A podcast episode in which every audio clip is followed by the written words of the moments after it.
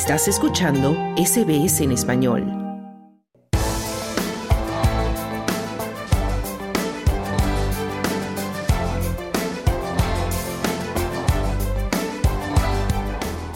La conferencia sobre el cambio climático de las Naciones Unidas, conocida también como COP28, concluyó la semana pasada con un acuerdo logrado a último momento, luego de tensas discusiones entre los representantes de diferentes países. El histórico acuerdo menciona el abandono progresivo de los combustibles fósiles, que producen gases de efecto invernadero, los que aumentan la temperatura del planeta. Los expertos afirman que ahora el foco debe estar en acelerar y financiar la transición energética mundial. Otra de las discusiones que se dieron en el contexto de la COP28 fue el destino de los créditos de carbono, un instrumento internacional que permite a empresas y países compensar las emisiones de dióxido de carbono más difíciles de eliminar. Esto lo hacen invirtiendo en proyectos que mitiguen los gases de efecto invernadero, por ejemplo, a través de la captura de dióxido de carbono o la reforestación. Algunas organizaciones, sin embargo, consideran que la utilización de créditos de carbono representa una amenaza contra los territorios indígenas vulnerables y lo equiparan con la tala masiva o la minería. Acusan que estos créditos de carbono representan una nueva e importante fórmula para que gobiernos, empresas y ONGs conservacionistas puedan beneficiarse del robo de territorios indígenas. Para hablar de este tema, nuestro compañero Claudio Vázquez entrevistó a Laura de Luis, vocera en España de la Organización de Defensa de los Derechos de los Indígenas Survival International, quien comienza ofreciendo su opinión sobre el acuerdo de la reciente COP28. Bueno, pues contra todo pronóstico, la valoración que hacemos desde Survival International sobre la COP28 es que al final eh, ha terminado en lo que consideramos que es una buena noticia y es que el mercado global de créditos de carbono no ha podido ser acordado. Así que se han, emplazado las futuras discusiones para, para, las próximas cumbres climáticas.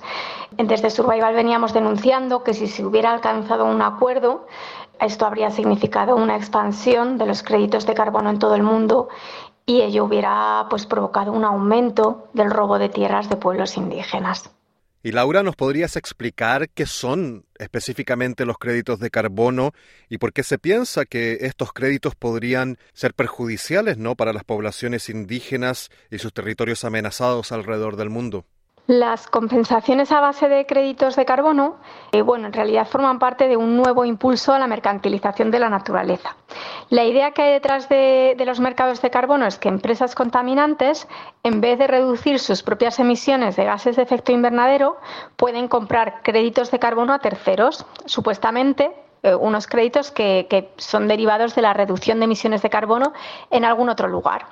Y muchos de esos lugares resulta que son áreas prote protegidas. En la práctica esto significa que estas áreas protegidas podrían utilizarse para generar créditos de carbono que empresas contaminantes, gobiernos u otros particulares pueden comprar en los mercados para compensar sus propias emisiones. De este modo, en teoría, todo el mundo gana, ¿no? A más áreas protegidas, más mitigamos el cambio climático y de este modo mmm, salvamos la biodiversidad y al mismo tiempo pues salvamos el clima, ¿no? Pero la realidad e, es bien distinta, porque el modelo de, con, de conservación que, esconden estas áreas protegidas es un modelo militarizado y que tiene un larguísimo historial de brutales violaciones contra los derechos de los pueblos indígenas. Es decir, en nombre de la conservación de la naturaleza se crean áreas protegidas por todo el planeta, especialmente en, en el continente asiático y africano, que suponen el robo de tierras indígenas, es decir, a los pueblos indígenas se los expulsa de estos territorios y además sufren una violencia atroz a manos de los guardaparques que financian estas ONGs conservacionistas para patrullar estas áreas protegidas. Y ustedes como organización, Laura, también denuncian ¿no? que muchas de estas empresas que utilizan los créditos de carbono los utilizan ¿no? como un lavado de imagen, ¿no? Para blanquear su imagen, o en este caso greenwashing, que es, digamos, un blanqueo a través de la supuesta protección del medio ambiente. ¿Nos podrías explicar esta denuncia y también quiénes estarían detrás ¿no? de este tipo de, de acciones? La mayoría de los sistemas basados en la naturaleza para compensar las emisiones de carbono no son más que engañosas operaciones de greenwashing, es decir, Detrás de ello, pues lo que hay son lavados de imagen eh, para empresas muy contaminantes, gobiernos, etcétera, y que ahora de una forma muy fácil, pues como decía, en nombre de estos de estas soluciones basadas en la naturaleza, pues parece que en realidad están haciendo algo para proteger el medio ambiente y para combatir el cambio climático, cuando la realidad es que pueden seguir contaminando lo mismo, no cambia nada pero bueno, se cuelgan esa, esa etiqueta verde. Hay numerosas investigaciones sobre proyectos de compensación que dicen salvar los bosques u otros ecosistemas y que se ha demostrado que en realidad están contribuyendo muy poco o absolutamente nada a prevenir las emisiones de carbono o a almacenar carbono adicional. En cuanto a los créditos de carbono que se venden, pues dentro de estos sistemas se generan mediante una, lo que se llama una contabilidad fraudulenta. Por ejemplo, afirmando que una zona habría quedado destruida muy rápidamente de no ser por el proyecto X de absorción de carbono, cuando lo cierto es que en realidad no se encontraba amenazada. Y tenemos, pues no, mm, además de múltiples investigaciones in situ, hay estudios científicos también que, que vienen a corroborar esto. Hay un estudio científico reciente que concluyó que más del 90% de los créditos de carbono que se generan en bosques tropicales no están reduciendo lo más mínimo las emisiones de, carbono a nivel planetario. Así que son cada vez más los datos, cada vez más es más visible esta trampa y sin embargo pues nos preguntamos porque cada vez, eh, bueno, porque no nos lo preguntamos porque lo sabemos, ¿no? Porque son cada vez mayores estos impulsos a los mercados de crédito de carbono?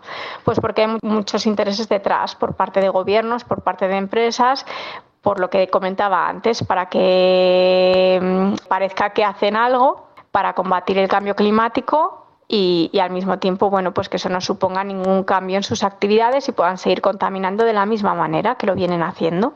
Entonces, en este sentido, tal vez algunos proyectos de conservación de la naturaleza promovidos por ONGs podrían estar entrando en conflicto con la sobrevivencia también de algunos pueblos indígenas amenazados y la protección de sus territorios. ¿Por qué se piensa esto? ¿No hay compatibilidad entre estos dos tipos de, proyectos de conservación y protección? Sobre el papel que pueden estar jugando o que de hecho de facto juegan las organizaciones de conservación de la naturaleza y que entran en conflicto con la supervivencia de, pueblos indígenas, pues está el hecho de que, muchas de estas ONGs eh, están, están detrás del impulso a este mercado de créditos de carbono. Eh, hay muchos dispositivos de compensación de carbono que administran, gestionan o incluso desarrollan directamente o indirectamente grandes organizaciones conservacionistas como por ejemplo de, mm, Wildlife Conservation Society, Conservation International. Y bueno, pues que de este modo esperan obtener financiación adicional para, para, esas áreas protegidas que ya están impulsando y que, como decíamos previamente, pues derivan en, en la expulsión de pueblos indígenas de, de sus tierras ancestrales y, por tanto, en la violación sistemática de sus derechos fundamentales. Entonces, considerando este problema que se plantea Laura, ¿es posible conjugar la conservación del medio ambiente con la protección de estas poblaciones indígenas amenazadas, justamente en momentos donde parece ser lo más necesario, ¿no? Porque vivimos una emergencia climática y muchas de las personas más amenazadas justamente por esta emergencia son las poblaciones indígenas, que habitan territorios que están siendo dañados, perjudicados por el cambio climático. Sobre la pregunta de cómo se puede conjugar la conservación del medio ambiente y la protección de las poblaciones indígenas amenazadas, bueno, pues primero se requiere conocer un poco cuál es la realidad que hay detrás de estas zonas protegidas. Muchos parques nacionales, reservas de fauna y flora silvestres, bosques o sabanas que ahora se hallan, entre comillas, protegidos dentro de áreas protegidas, y esto sucede sobre todo en África y Asia, son tierras ancestrales de pueblos indígenas. Son ellos quienes las habían cuidado, quienes habían protegido la flora y la fauna en dichos lugares y quienes habían pues, conseguido que fueran excepcionales reductos de, de biodiversidad. Hasta que bueno, pues las potencias coloniales primero y más tarde las organizaciones conservacionistas pues los expulsaron de esos territorios violentamente. Estos lugares se han convertido muchas veces en destino de ensueño para, para ecoturistas de la élite del norte global y muchos de estos territorios de hecho están en espacios que han sido declarados Patrimonio Mundial de la UNESCO. Pero la realidad que se vive sobre terrenos que son lugares militarizados donde las violaciones de derechos humanos, asesinatos, torturas, etcétera, eh, pues son habituales, eh, frecuentes y donde incluso la población local sufre hambre porque no puede acceder a sus tierras y alimentar a sus familias como venía haciendo, porque bueno, pues eh, en sus territorios es donde tienen todo cuanto necesitan para, para vivir y para prosperar. Esa es la realidad que se desconoce mucho en el norte global y que hay detrás de las áreas protegidas. Entonces, a la pregunta de cómo se puede eh, conjugar la conservación del medio ambiente y, proteger a las poblaciones indígenas amenazadas, la medida más eficaz y más fácil es eh, proteger sus derechos territoriales. Es decir, eh, no se puede expulsar a los pueblos indígenas de sus tierras ancestrales y ante cualquier proyecto que quiera llevarse a cabo en ellas,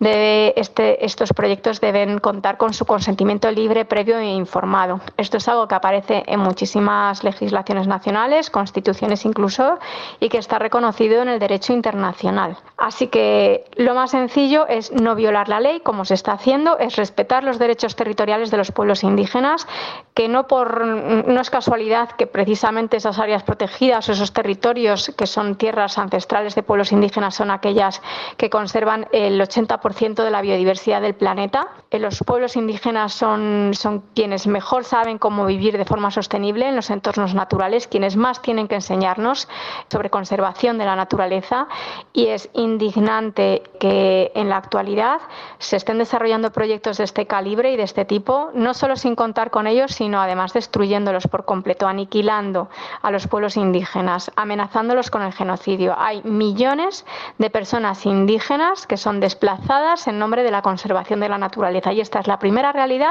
que se debe de tener si queremos realmente eh, y de forma eficaz proteger el medio ambiente. Lo venimos diciendo desde hace mucho tiempo desde Survival International, que proteger los derechos de los pueblos territoriales de los pueblos indígenas y sus derechos fundamentales es bueno pues algo que, que se debe hacer primero porque les corresponde pero que si, queremos además proteger el medio ambiente y, mitigar el cambio climático y mirar por toda la humanidad, es una de las primeras medidas que se tendrían que estar eh, barajando en cualquier cumbre climática y en cualquier toma de decisiones que se haga pues, eh, en este sentido. Antes de despedirme, sí que me gustaría invitar a, las personas que nos están escuchando a visitar nuestra página web, que es www.survival.es. Y bueno, para mm, decirles que allí pueden encontrar mucha más información sobre la campaña que venimos desarrollando desde hace muchos años para descolonizar la conservación de la naturaleza, donde hablamos un poco de la farsa que hay detrás de estas llamadas soluciones basadas en la naturaleza, entre ellas el carbono de sangre, es decir, este mercado de crédito de carbonos y bueno, pues ver todas las formas que hay de, actuar, aliarse con los pueblos indígenas eh, en esta lucha que al final pues es beneficiosa para toda la humanidad porque estamos hablando que, a través de la defensa de sus territorios pues realmente va a haber un beneficio global eh, en la lucha contra el, contra el cambio climático. Laura de Luis, vocera de Survival International en España, muchísimas gracias por conceder esta entrevista a SBS Audio Australia en Español. Muchas gracias. ¿Quieres escuchar más historias como esta? Descárgatelas en Apple Podcasts, Google Podcasts, Spotify o en tu plataforma de podcast favorita.